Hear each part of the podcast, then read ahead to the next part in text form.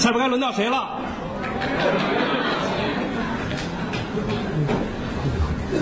好，那么我们现在就继续我们的大会议程。我想今天其实很多同学来到这里，呃，也也是为了听于老师的激励演讲。那么咱们新东方二零零七年出资五千万元，与共青团中央、全国学联共同设立了中国大学生五四奖励基金——新东方自强基金。其中的新东方自强奖学金用来支持全国各高校的自强之星，在实现梦想的自强之路上坚定地走下去。那么刚才雍正书记呢，也充分肯定了寻访。自强之星的活动，那么此时此刻，站在未来的时间节点上，于老师一定有很多的话想跟同学们分享，让我们一起来聆听于老师的励志演讲。有请于老师。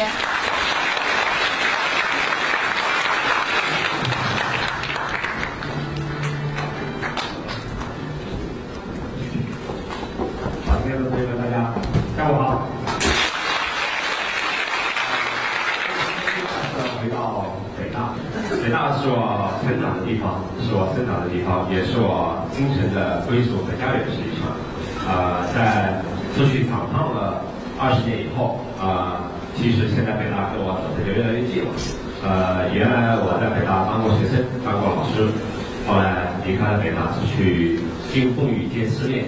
那么现在呢，呃，开始就是觉得应该为北大的学弟学妹们做点事情，同时呢，也应该为全国的青年学生们也做点事情，啊，这才有了这样的这个新东方的呃这个社会公益白皮书的发表啊，这个等等啊。那么我一辈子大半辈子差不多过去了，这个看到还挺年轻的啊。我感觉好像跟你们是没有什么太大的隔阂的，大不了就把你们看作是我的这个弟弟妹妹们，差不多就这样的一个概念。其实，在座的可能有些同学刚刚才进大学，可能就跟我女儿的年龄差不多，啊、所以这个人的生活中有一个特别重要的呃状态，就是你的心理年龄比你的生理年龄要重要的多。啊、心理年龄如果是一直保持年轻的话，生活中总会有奇迹发生。那这里面有一个呃很重要的前提条件，就是人的身体要好，因为我发现人的呃力量来自于两方面，比如说精神力量是一方面，啊、心理力量是一种精神力量，然后另外一种力量呢就是身体力量。我呢啊当然了，我的精神力量一般来说啊、从我从我出生开始几乎到现在为止啊、都是我的精神力量都是超过我的肉体力量的啊，就是我是属于蛮有精神动力的这么一个人。那我们来看看我们在座的人，我问大家几个问题啊。第一个问题就是很很很综合的问题啊。人一辈子活下去的话，什么对你来说最重要？人一辈子想要活好，想要活得开心，想要活得成功，或者想要活得这一辈子没有白来，什么东西最重要？那自由的地方，自由最重要。啊，这个定义有点太快了吧？你现在不挺自由的吗？没人陪着你啊。思想上的自由，你难道思想不自由吗？你想什么？有人告诉你不不能想吗？能够实现自己的想法，我觉得好像也现在还挺能够实现的。啊，你的想法什么杀人？这个不能实现，对吧？这个不能实现。他这个，好，我们再来看看自由，活得有意义，能帮助别人，活得有意义，能帮助别人，对，活得有意义，因为意义是不能界定的，是中性词实际上，因为每个人对自己活得有意义的感觉不一样，但是能帮助别人一定是对的，因为帮助别人一定是好事儿，对不对？当然，帮助别人贩毒是不行的，不过我看这长相也不像贩毒的。好，我们再来看看还有什么重要的。我觉得就是能一件事情做好以后，再做一件想做的事情。一件事情做好是想做的一件事情，对吧？那是不是对你来说简单？第一件事想结婚，第二件事想生孩子，那你还马上做第三件事情，还是变成中国的这个这个优秀的学生，最后变成像我一样优秀不行？你不知道我背后多坏的？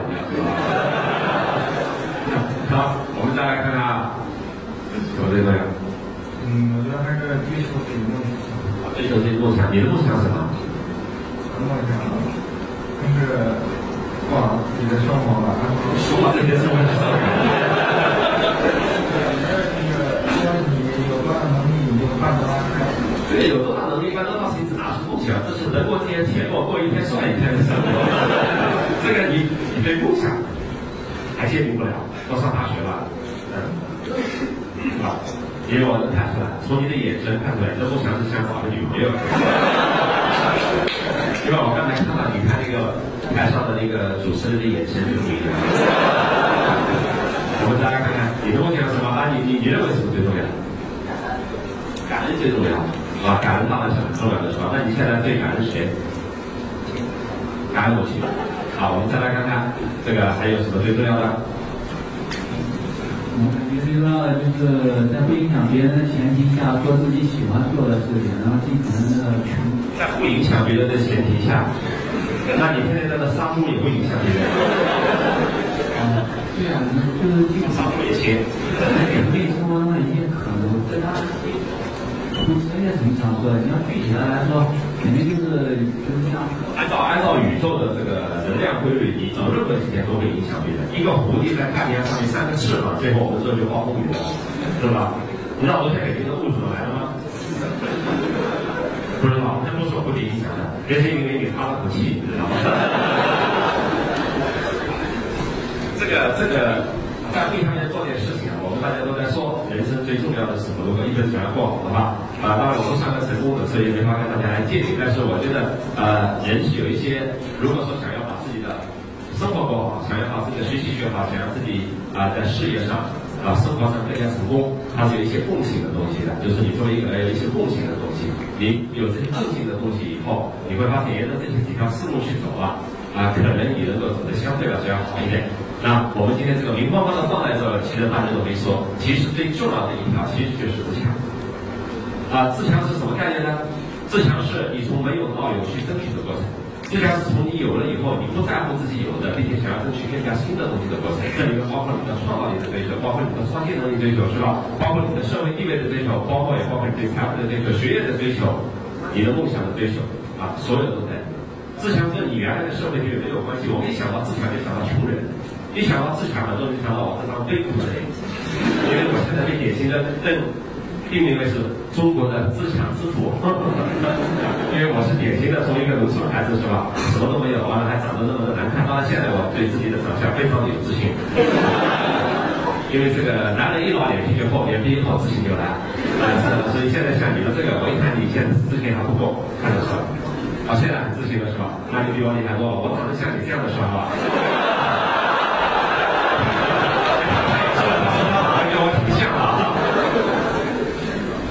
有一天，对，那我跟你这个年龄的时候，我是超级不自信的。我看见女人躲着走，是吧？看见男人追着走，我没有那个意思，但是确实我觉得我只能跟男人打交道，好像没法跟女人打交道，因为我总觉得女人会把我一巴掌打过来，这个错了嘛，这个是吧？好，这个。啊，自强嘛，我们的解释就是，往往解释就是啊，一个穷人家的孩子什么都没有了，最后成功了，这叫自强。其实这个是狭义的自强的解释。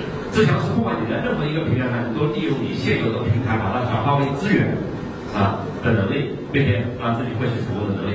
那如果说你是中央领导干部的孩子，或者是就是中国的大企业家富翁的孩子，那你这个平台上来就大一点，对不对？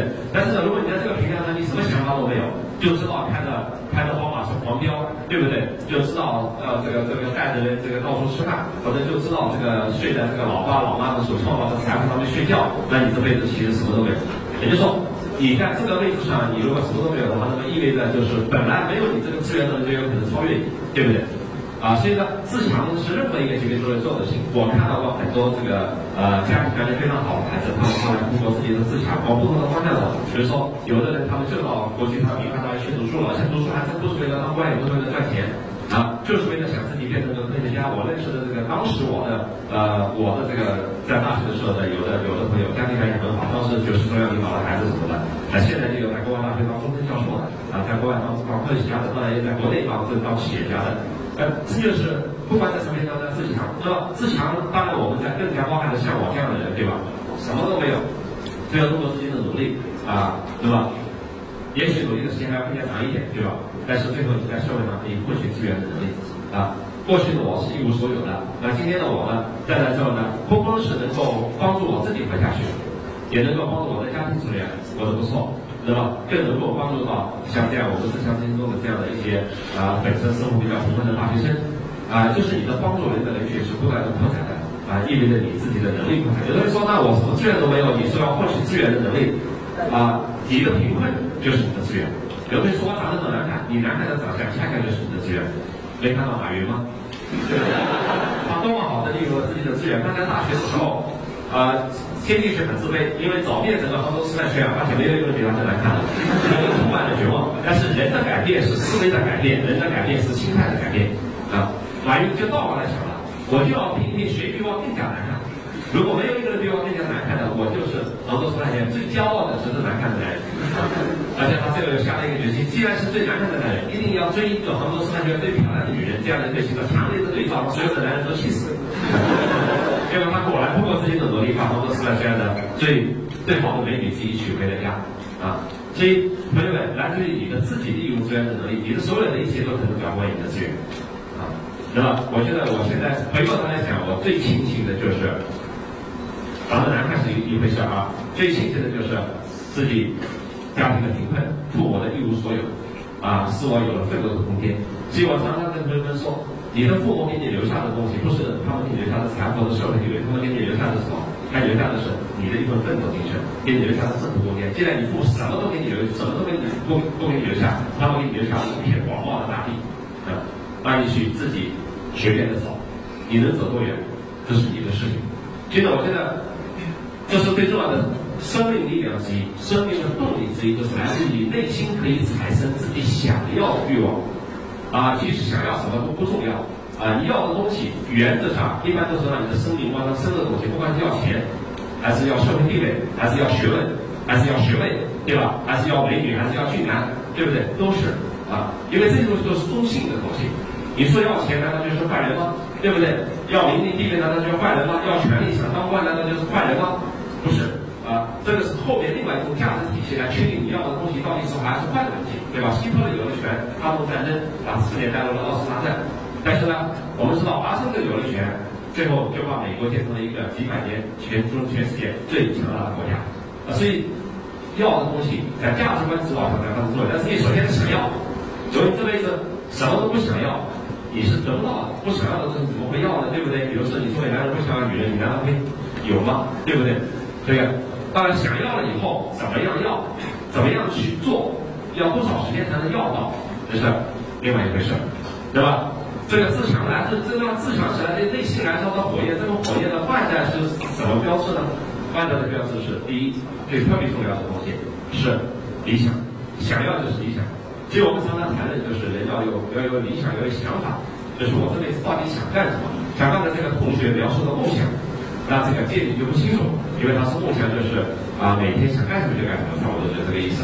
那每天想干什么就干什么，不算是一个梦想。梦想是一般来说是在某种你生命的还要遥远一点的地方，比如说三年、五年，甚至十年、八甚至一辈子想要实现的这一个东西。这个东西能够指导你的，不断的来打破自己的现实，啊，最后呢走向未来。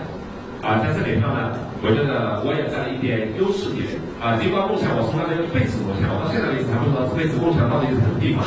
但是我这个有一个能力呢，我阶段性梦想的能力比较不错。就是我知道进了这个阶段，我下一阶段到底到底我想要什么，我是有着相对来说比较清晰的思路的。比如作为一个农村孩子的时候，我想要的东西特别简单，就是一个农村。啊，所以我非常庆幸当初只有只有考大学一条路。如果当初有着当农民工第二条路的话，我现在可能是光秃头，或者是中国最著名的农民工之一也有可能。因为当时我的目标就是要离开农村嘛，并不是说一定要上大学，因为我知道农村这个地方太苦。啊，而且我的父母都是一辈子都是农民，所以我没有像我的小朋友一样有机会，比如说父亲在城里工作，所以父亲退休以后，儿子也可以去进父亲的大冶到城里去工作，这样的机会都没有。啊，其实这样的话，我就只能心一考大学，也就这样的一个机会。啊，所以我并没有梦想要进北京大学来学习。我的梦想只是说，我要通过考大学离开，最高目前就是个师范学院。但是考着考着，你这个成绩分数上去了，啊，也就来了北京大学，啊，但是啊，我是用了三年，用了三年并不是要想考北大，而是第一、第二年连大专都不要。所以这里也有这么一个事实，有的时候失败并不是一件坏事，啊，这是等会我要另外讲到的东西，对吧？这个进了北大以后的梦想呢，就是希望能在北大毕业。就是这简单梦想，这还是梦想吗？那真是梦想，因为我我我发现进了北大以后，学习跟不上，啊，所以呢，呃，还有考试不及格，这里有考试不及格，啊，我就希望能在北大毕业，刚开始希望能够变成全班这个前几名的，后来发现这个梦想是不可实现的，所以有降低的目标，完了最后争取在北大毕业，所以我以北大倒数第五名的成绩，呃，这个我们这个班，我们那一届同学中间，以全班倒数第五名的成绩光荣毕业，挺好啊，在北大当老师，当时不算多的理想，是国家分配的结果啊，国家分配我在北大当老师了，所以我就在北大当老师。那后来再有一个简单的梦想，就是想要出国。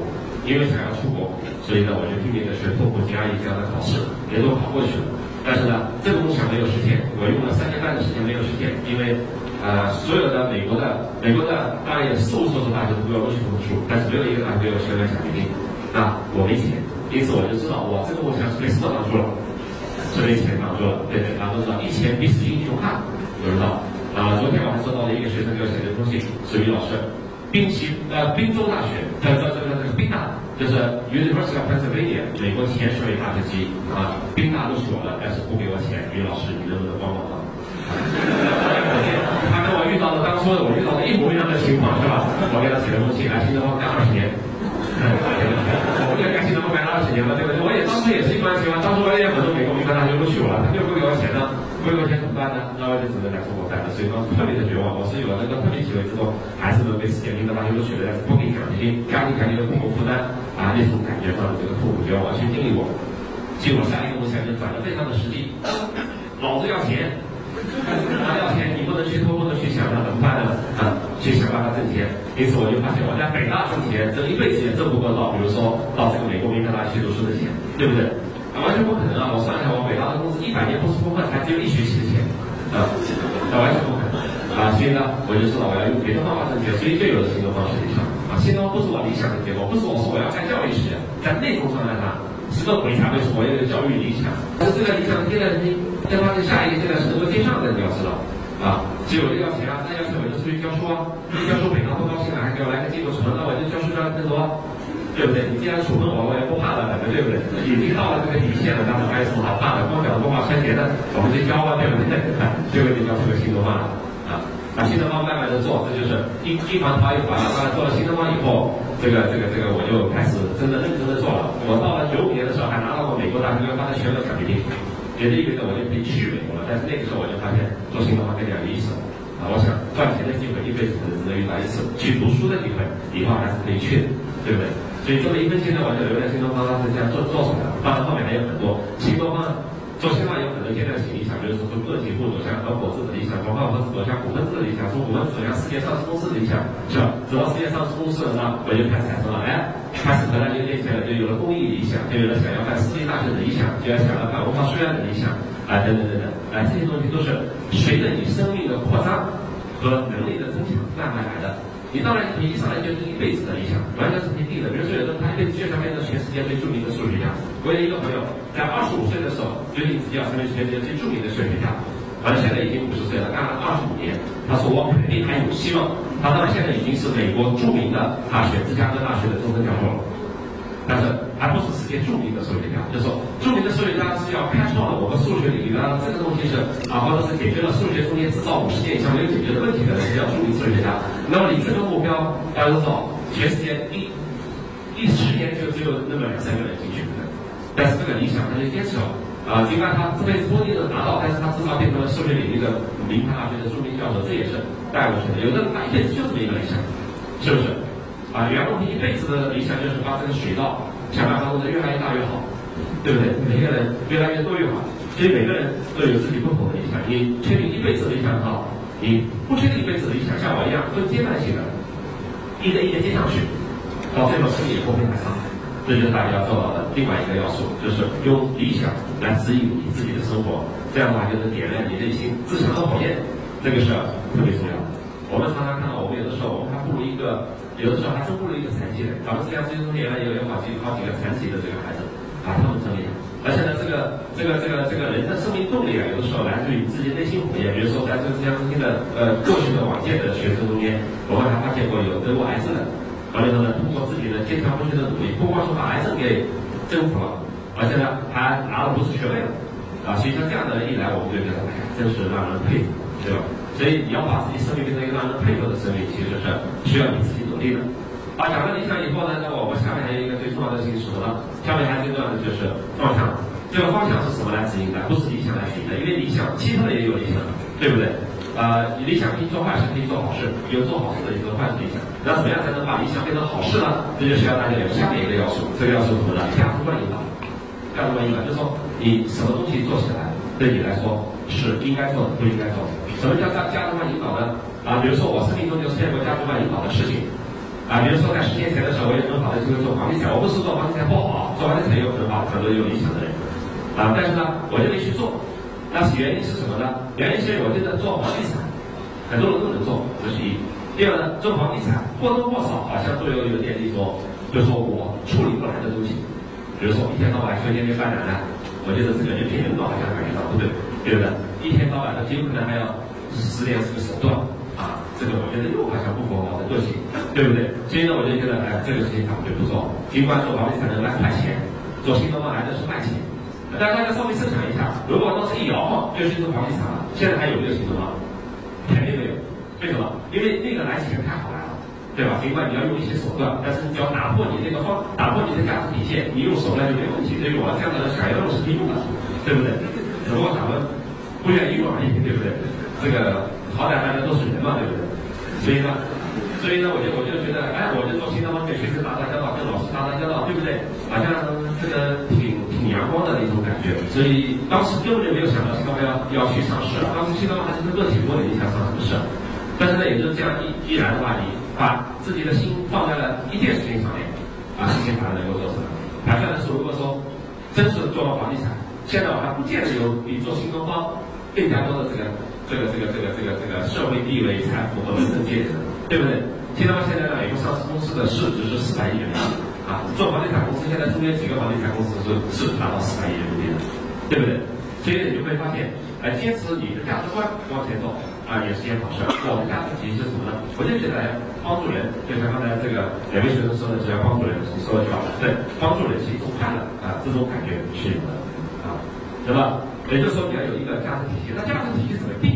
其实像两两个答案。你你就能发现你的价值体系正确不正确，就是说你这个人会不会做坏事，你是不是投机取巧的人，是不是眼前看到利益就会抓的人，还是说你你愿意放长线，还是愿意就是说一辈子把自己变成一个就是说真正的好人的人？啊，这样两个标准。第一个标准是什么呢？第一个标准是你能否把自己变成一个被别人所信任的人。这个别人不是自己的老公，也不是你的丈夫，因为你们俩在一起那么多都不信任的。当然，当然，当然，中国社会现在通常都是不信任了。但是，是被周围的朋友、被周围的同学、被所有认识你的人啊，不能够表示没有底线的信任的。什么也没有底线？没有保留，什么都敢跟你说，什么都敢跟你讲啊。有困难的时候，你有好事的时候能想法，你要把自己变成这样这样的一个人，变成一个被别人彻底信任的人，是特别不容易的一件事。这里面大家背后，大家马上可以想到，如果你是一个彻底被别人所信任的人，背后包含多少品德？我们来问一下，你能想到，如果你是一个彻底被别人所信任的人，你会是一个什么样的品德？圣圣人啊，圣人也会被别人所信任啊。这个圣人的品德也包含了太多了，太综合了，这样。真诚不装。啊，真诚不装，坦诚是吧？这个坦率，真诚不装，这个就已经很难做到了，在在在在现在。我们再来看这位漂亮小姐姐。待人诚和真诚，呃，我觉得你肯定是个待人。诚和真诚的人，因为你的眼神一点杂事都没有。好，来，我们再来看看这位小妹妹。应该是诚实。应该是诚实，就是什么话都跟人。说，是吧？不喜欢男朋友就说老娘就是不喜欢你。这也是诚实，这个人。好，我们再来看看。我觉得你讲信用。信用很好。宽容。宽容，对，啊，别人。看的时候能够原谅。信都有点差不多，再看看。有所追求，有所追求就别人信了吗？你看到别人摆了钱，天天早晚都是我，有所追求，他能信任你的。共同的追求，那我要钱，你也要钱，我就说一百块钱，我也要，你也要，那怎么共同追求呢？对吧？不是老么办了是吧？共同追求有的时候会带来利益冲突，利益冲突会带来朋友之间互相打斗，最后互相背叛，最后互相绞杀。啊，这种情况在中国社会到处都是。正直和善良不是正直吧？是正直吧？对吧？啊，正直和善良啊，搞政治就很麻烦了。很有亲和力。你给我表现一个什么叫亲和力？容易让人家去亲近的那种。容易让人家亲近你啊，但是万一是伪装的呢？啊，你觉得我有亲和力吗？好，大家都在说了。其实呢，在这个被人信任的能力背后，其实包含了所有的最高道德力。因为你只有展示最高的始终一贯性的道德力量，才能被人信任，是吧？比如说，举个简单例子，你在大学四年生活，大学毕业以后，你的同学都对你表示特别的信任，有什么事情他都会来找你，并且有什么话都来愿意跟你说，啊啊，或者说遇到这个好的机会的时候，你遇到好的机会的时候，他遇到好的机会愿意跟你分享，这意味着你在大学四年怎么样？在同学中间建立了一个人品上的极高的威望啊，因为只有在人品上有极高威望的人，才能被人委托以这种信心和信任啊。所以其实特别简单，对吧？怎么怎么一个被人信任呢？你要包含很多品德，善良啊、宽容啊、理解啊，对不对？完了真诚啊、正直啊，完了乐于助人啊，等等等等啊，善于分享啊，完了以后有好事不自己沾啊，啊，要表示无私大度啊，等等，这些东西都是人。而且信任是一次破坏，次次破坏，对不对？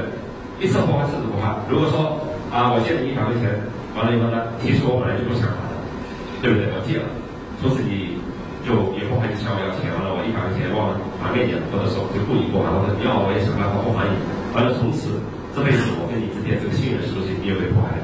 啊，但是如果说一百块钱我借了以后，过了一个礼拜还给你了，而且不光还你了，还请你吃了顿饭，你从此以后就觉得这个人还是挺靠谱的，对不对？信任也包含了一个人的这个做事情的靠谱在里面，对不对？所以非常非常的这个重要。那么在这个背后，我们再来看，还有还有一个评判标准，你这个是不是对吧？就是未来能够做成社会所需要的事情的人啊，而不仅仅是自己利益者在的人。就是这个标准是你在别人眼中，你希望自己变成个什么样的人？就你在别人眼，不在你自己眼中啊，你在别人眼中变成什么样的人呢？其实啊。其实是跟你自己想要变成什么样的是完全不同的。我们来看一下，就是说我们才知道有多少同学认为我是个小气鬼，就说你自己是个小气鬼。你看一个人都不举手，肯定的。为什么呢？但是呢，我们这个战斗的里面一定有小气鬼，一定会有一毛不拔的人，一定会有什么事情都想自己占的人，一定会有的。这个社会只要有十个人以上，就会出现人群当中不同，是吧？那就表明什么？你自己对你自己的看法有的时候是不正确的，明白了吗？或者说自己对自己的看法很少有真正正确的，这就是为什么苏格拉底要说要一辈子的最大任务就是 know yourself，就是要认识你自己啊。那么你你是个什么样的人，要谁来给你决定的？是你周围认识你的人来决定啊。那么周围认识你的人对你下的定论，基本上就是你这个人的本相，差不，基本上你这个人的本相，对吧？第二个呢？如果说是，如果说是这个这个这个，你希望成为别人眼中是个什么样的人呢？他就决定了你自己在这个人群中间的发展方向，特别重要。那我不讲你，我来讲我自己。我来讲我自己，我我最希望在别人眼中变成什么样的人？两个条件对我来说，从小到大我出来总结一下：第一，特别希望自己变成对别人有用的人，对别人有用的人。至于这个用是怎么用法，咱们一会儿再说。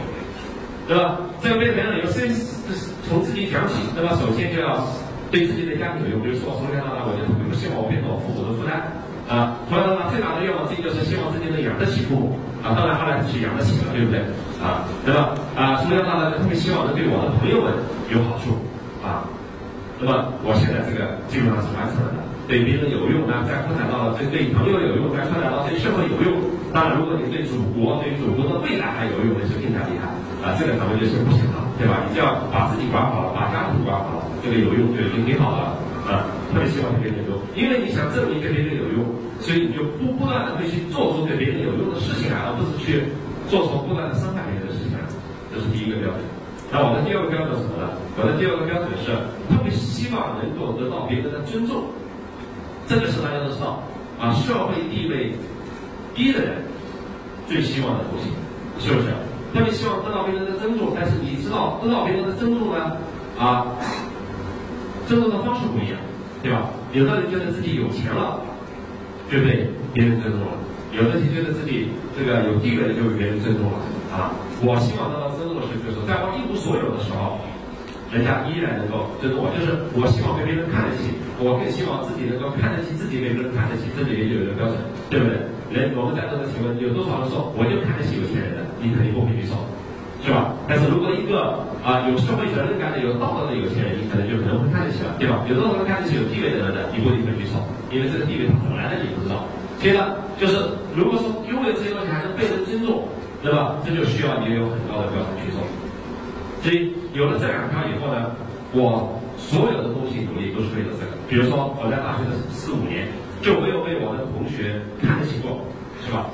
啊，我的男同学之间不是来看一条，有关的是我和男生打交道啊，因为和男生打交道，我还是能够做的比较不错的。比如说，大家在一起混得很好啊，或者周末大家去吃饭啊，一般都是我我请客啊。啊，就是你这么穷怎么请客呢？哎，我就有这个能力，二十万块生活费，十一块钱用来买书，八块钱用来买饭加票和生活费啊，你你生活的买牙膏之类的，完了剩下的两块钱，我就能一个月请我的同学吃顿饭啊，当时两块钱能买一桌菜啊，是吧？完了以后呢？这个一一一一一热水瓶四毛五分钱，完了溜干街在北大食堂吃饭只要一毛五一盘，啊，当时在北大的时候，现在已经不一样，现在是五块一盘了。这个总而言之，你就会知道啊啊，这是跟同学混饭吃啊。完了以后呢，这个但是呢，我就发现我们班的女生她们都看不起我。接着我第一个争取要看得起的，要争取女生的看得起。啊，那么这个事情到了二十点以后才完成。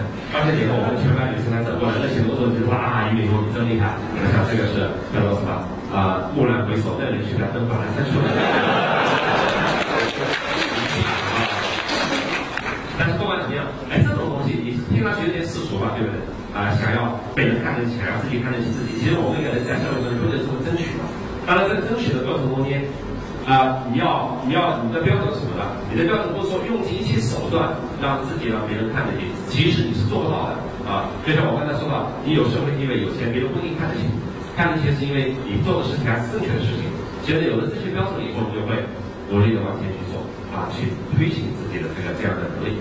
这个是大家就知道的，就是说方向性很重要，就是你一个人就是有了自强的意志，有了理想啊，但是还要有方向，而这个方向是靠你的。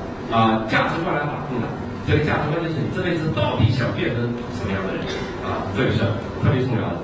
那么在这个再往下的时候，其他的一些东西就好办啊，比如说你怎么样锻炼自己的沟通能力啊，怎么样锻炼自己的学习能力啊，啊，这种怎么样锻炼自己的判断力啊，这都是通过实践来产生的。因为人一般来说一辈子有两个核心圈，最核心的那个圈就是决定了你的发展方向的圈，你的自强的意志、你的理想和你的和你的这个。这个这个这个这个这个这个方向啊，就是我刚才说的这个被人信任的能力中，这种东西是你的核心圈。然后这个核心圈有下面就有行为圈来把这个核心圈推着往前走啊，就这么一个简单的道理。那么这个行为圈就是你怎么样培养沟通能力啊，培养学习能力啊，这个这个都是比较简单的事情才能说。比如说沟通能力的培养，我原来是不善于沟通的，我在大学是以著名的后骂而著称的。但后来我练就了自己的两大沟通能力，第一大沟通能力是上课给学生进行讲课沟通。啊，这个叫讲课能力，应该也可以说。但是呢，后来我在这个做商的过程中，也学会了平等的跟我周围的所有的人打交道能力。沟通能力不是说你能说会道，沟通能力是你在跟任何的一个沟通的时候，对方会感觉到你把他当做朋友，把他当做平等的人来看，在人格上互相平等的概念。我们中国中国人绝对缺乏沟通能力，因为中国人是有一点权，有一点势，有一点点东西，他就会用来跟别人衡量我比你高还是比你低啊，他就会开始对你。要班的时候，我们跟跟一些就是说，有的时候政府官员沟通啊，甚至这些跟政府官员，我们要说父母官，跟你送父母官的话，你不就是儿子吗？对不对？那是什么概念呢？就是一个公平的概念。其实整个中国社会的人与人之间的这个待遇，叫人与人之间从从一开始出生的时候，我们就没有被教育，我们人与人之间，不管你跟任何人沟通，我们都是一个平等的，大家都作为人在沟通这么一个概念，对吧？这样的话，你最后的沟通啊，就会出问题，就是说你会。总是在判断跟谁沟通应该怎么样的沟通。其实沟通很简单，我我沟通就是把所有的人当做是跟自己同样的站在人质的角度来沟通啊。那么你用的语言也就会尊重别人，是吧？你想问题的时候也会站在别人的角度想问题。当你尊重别人并且站在别人角度想问题的角度来跟人进行沟通的时候，谁跟你不沟通呢？对不对？只有当你想跟别人说捞点什么东西什么，想把别人给弄死这样的角度来沟通，别人才会不接受你，对不对？沟通。啊，那么学习能力也很好锻炼啊。呃，网网上流传一句话，叫做“读万卷书不如行万里路，行万里路不如阅人无数，阅人无数不如名家指路”。其实现在你们这四个方面同时都能做到，读万卷书没问题了，对不对？现在到处都有书读啊，除了这个啊，而且你们现在还都可以读免费的书，对不对？电子书下载，学费读。对不对？行万里路，现在也很好走，对不对？完了以后呢，这个阅人无数啊，到处都有打交道的同学朋友，网上的虚拟的和现实社会中间的，最后名师指路，对不对？网上所有名家教授的演讲视频全有，对不对？啊，这很好做。那这些都是万里穿的东西，就是把它组建起来，那么帮助你把理想进一步的推动向前啊。在这个整个的大家的生活发展过程中间呢，有另外一个要素呢，大家也不能忘了，就是你一个人永远干不成大事啊。现在一定要学会有有归属的团队。那么归属还有你的你的家庭圈是一个啊，你的朋友圈是一个，你的社会圈是一个，你的组织圈是一个。什么叫组织圈？刚才我问一个同学，他说还没入党，啊，我实际上是属于组织圈的一部分，团是组织圈的一部分，是吧？像我全国政协委员，那全国政协就是我的组织圈的一部分，啊，全国青年常委，那全国青年常委是我组织圈的一部分。我是北大企业家俱乐部的这个理事长，和北大企业家俱乐部和北大本身都属于我的组织圈，啊，比较有圈。我给大家讲一个故事，大家明白在讲什么？这个。啊，上个礼拜我在看一个电视片的时候，看到一个特别特别让我吃惊的一个电视片。那里面描述的是一群牛把一头狮子给绞杀掉的故事。你想，那个非洲草原上的牛啊，成千上万头牛，看到一群狮子的时候，一定是乱跑，就拼命的就跑掉了。从来没有看到过牛会对抗对抗狮子，是吧？那么这个片子来的呢，是一头狮子走散了，离开了它的群体。然后这个狮子本身产生的这种感觉呢，就是啊，草原之王嘛，对不对？看见牛是不害怕的。接着当这牛群向狮子靠近的时候，这个狮子并没有在意，觉得反正我是狮子，你是牛。没想到不知道这头牛这一次怎么那么团结，也许只有看到一头狮子，所以牛也是有思考能力的人。看到一群狮子它就跑，看见一头狮子它就走过来。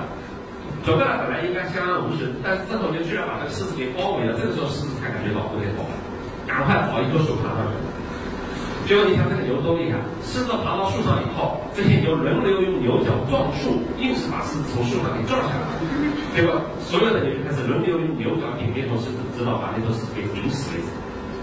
最后这个片面解释说，可能牛原来被狮子欺负的太厉害了，现在刚刚看到一头狮子产生了报复心理。我看到任何一个这样的这个故事，我都会去想，呃，它背后的意义啊。那么我把它把它引申到我们的人类社会中间来，大家稍微想一下。就是连狮子这样的这么厉害的动物，啊，原来的牛是他们猎杀的对象，啊，谢谢谢谢，现在居然，这是谁让我我的去吧？现在这个现在这个居然能把狮子给倒过来给猎杀了，那么我想告诉大家，这里面的最重要的一个原因就是，任何个体的力量都没法跟群体的力量抗衡，是吧？啊。所以呢，这头狮子犯了一个错误，认为自己是头狮子，所以牛不会把它怎么样啊？所以孤单以后就进入了非常危险的境地。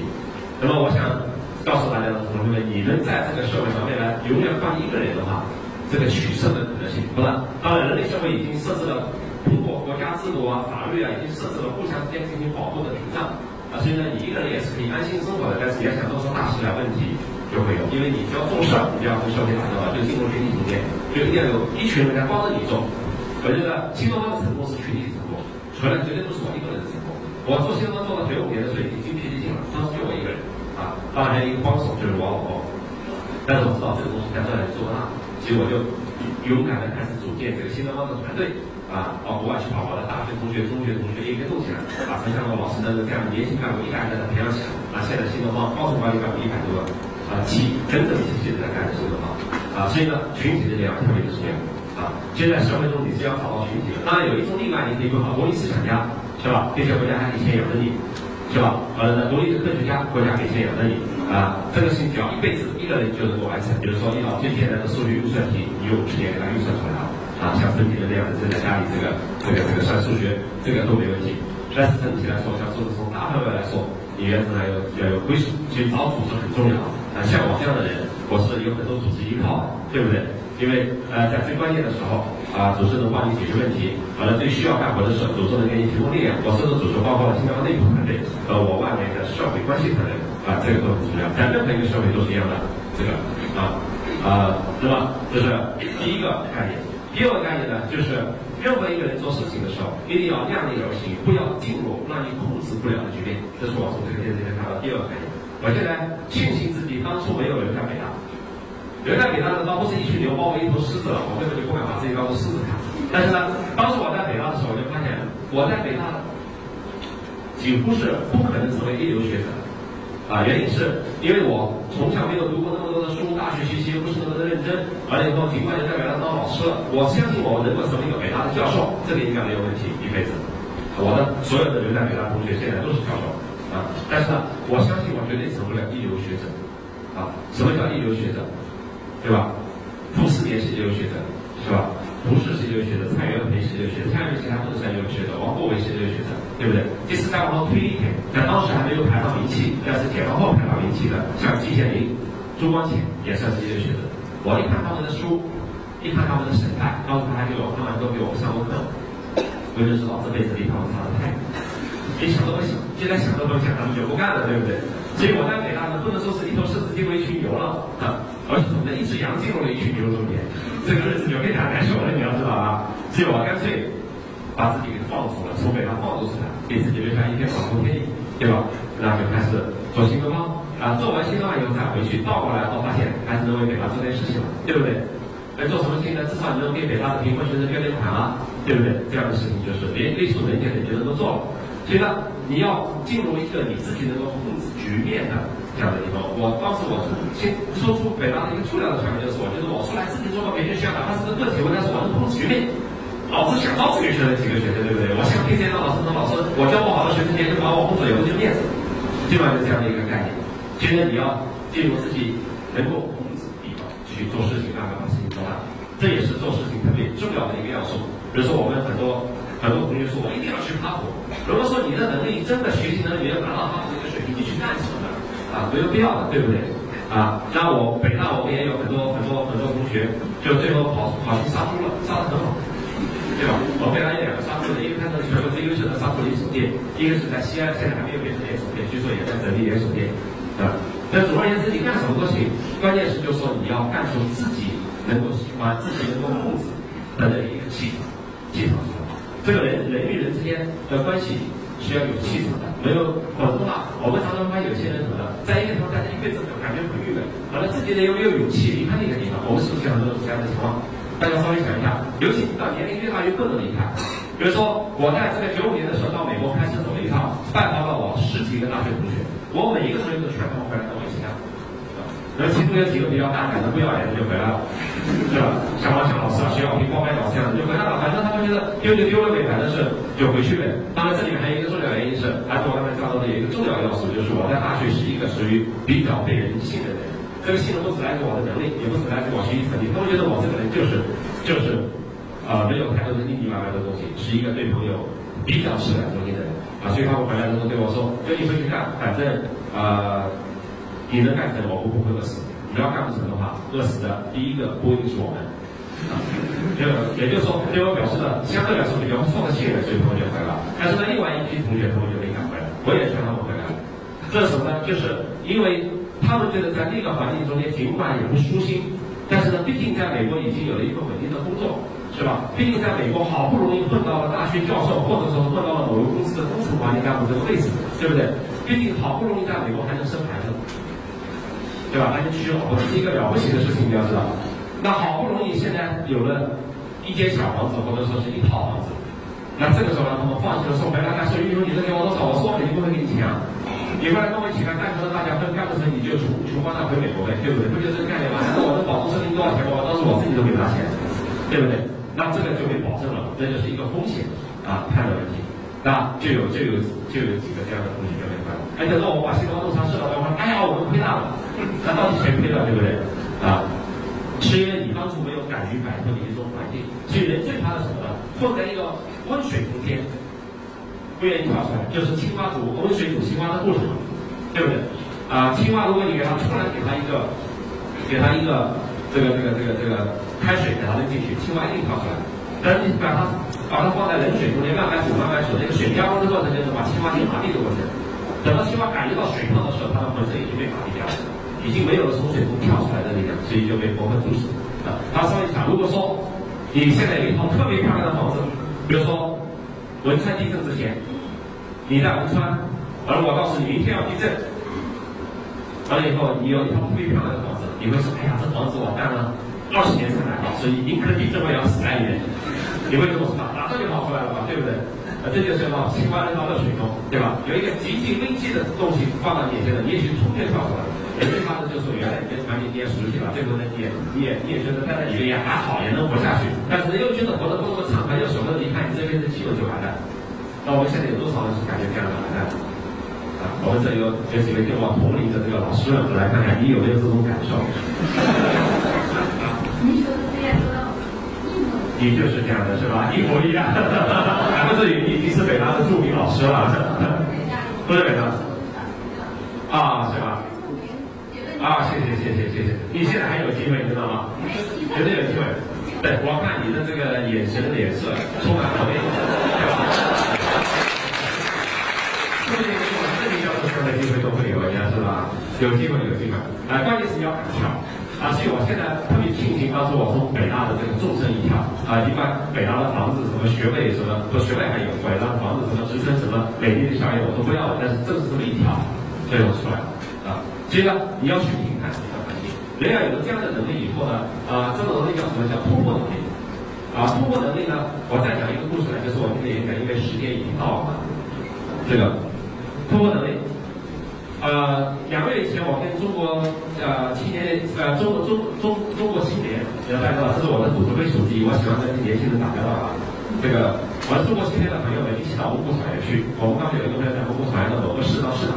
然后把我们拉过去玩然后我们就开山，呃，穿过草原，来到草原的那个马路特别漂亮。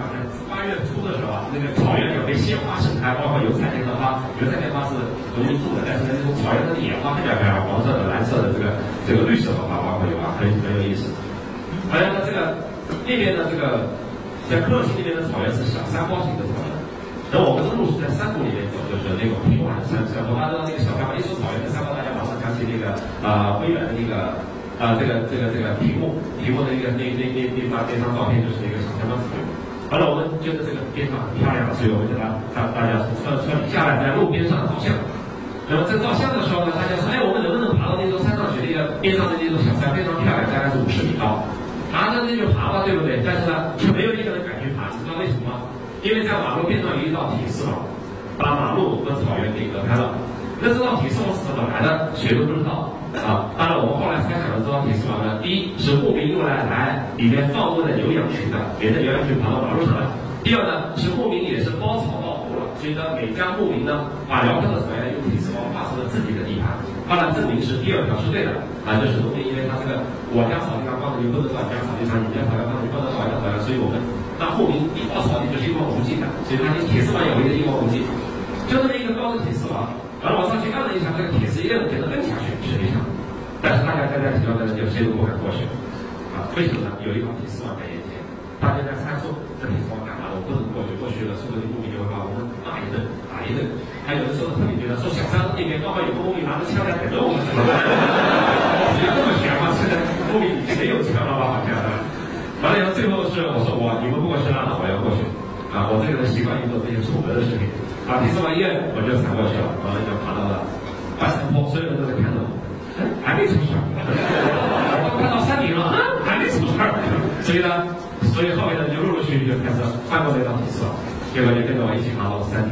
到了一个山顶下，五十米的山顶在草原上，那就是能够看上非常辽阔的草原，几十公里以外的草原，开片的牛群、羊群以及这个草原的这个起伏高低，就在眼前尽情的展示出来，大家无比的开心啊。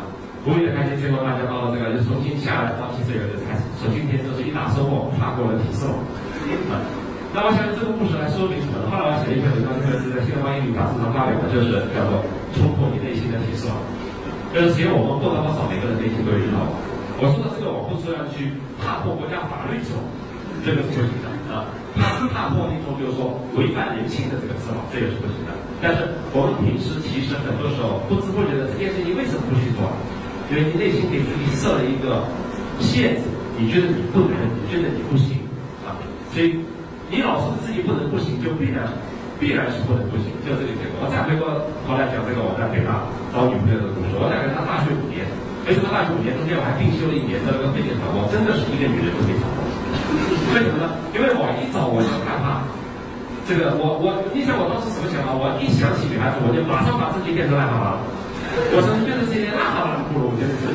你要在这种心态上，你怎么能找到女同学呢？对不对？不可能啊。但是后来我发现了两个奇怪的现象。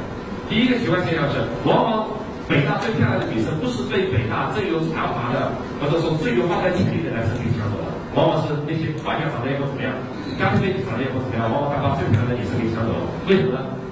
这个男生上只有一个特点，不是他因为学问好，不是因为他眼光好，而是因为他绝对死死马烂传的就传的那个女生，啊，最后就把女生给传到手了，啊啊，当然并不是每个女生都能这么被传传到手的，啊，那么还有一个呢，我做了一个错误的界定，就是你追女生，如果说女生看不上你，你不不光认为对自己是一种侮辱，还认为对女生也是一种侮辱，对吧？这么一想，你就你像癞蛤蟆追天鹅，不是天鹅是个侮辱吗？天鹅一看他娘的，我怎么会跟这样的人干？应该感觉不对嘛，对不对？啊，但是其实不是这样的。后来我才知道，任何一个女生被男生追都是很开心，不管她要不要你，她都很开心。尽管她可以马上拒绝你，但是他回到宿舍马上就跟别的女同学说：“今天又有一个男生追我了。”以显示自己的个人魅力，知道吧？啊，所以呢，当你觉得你自己不能不行的时候，实际上是你自己什么？自己的心在挡住你自己的脚步。当然，后来我就从从后来我的这个个人发展，我突破这条局限，其实也来自于我追我的老婆。我老婆也是北大的，比我低三届。啊，当时我刚刚十五岁，我觉得没有女人不对吧？这个感觉。那我这个人的审美能力也还可以，就是我不能说真的看上一个女孩子就去追，我也能看到我看得顺眼的吧。而我看顺眼的女孩都基本上算是漂亮女孩，你至少按照我标准是漂亮女孩啊。最后我就看上了这个女孩，我就追。我觉得绝对是追不上的，当时只是死皮赖脸，觉得应该要追了啊！但是其实也就追了三个月，就变成我的女朋友了。对吧？一年以后大学毕业，就变成我老婆了，对不对？后来就变成我孩子的妈妈了，对不对？所以呢，其实有的时候很简单啊，你不敢去做，才是你真正做事情失败的原因。你敢去做了，失败不是你失败的原因，知道吧？失败是正常的嘛？你看我考大学前两年都失败了，对不对？我联系美国大学也都失败了，但是呢，后来我们照样现在都有机会，每年我都到美国的名牌大学去做演讲，啊，尽管没当学生，但是当老师感觉也挺好，对不对？所以，所以关键在于你敢去做。所以我后来做新东方以后，有了一个心理上的极其大的突破，就是只要我认为这件事情值得去做，丢了脸我也死命的去尝试。你看我第一个突破是，我刚开始出来的时候做新东方推广告，每天晚上一点钟去贴。因为广告要贴在北大、清华的校园里面，为什么要晚上一点钟去贴？大家明白了吗？因为不会被人碰上，知道吧？不会被人碰上。但是后来我为了锻炼自己胆量，干脆就是学生吃饭的时候去贴，是吧？中午十二点，学生到处吃饭，我一边贴，一边还有学生马上就来看，这个效率高得多。哎，这样的学生，哎，于老师你在推广告啊？你这个卖多少钱啊？刚才觉得挺了解的，后来就大胆的宣传，你来上课，今天既然碰上了，八折便宜，过来上课吧。就开始准备做生意了嘛，这个就是，对不对？所以同学们，关键在于自我突破。由于时间关系，我就不太多讲了，谢谢大家。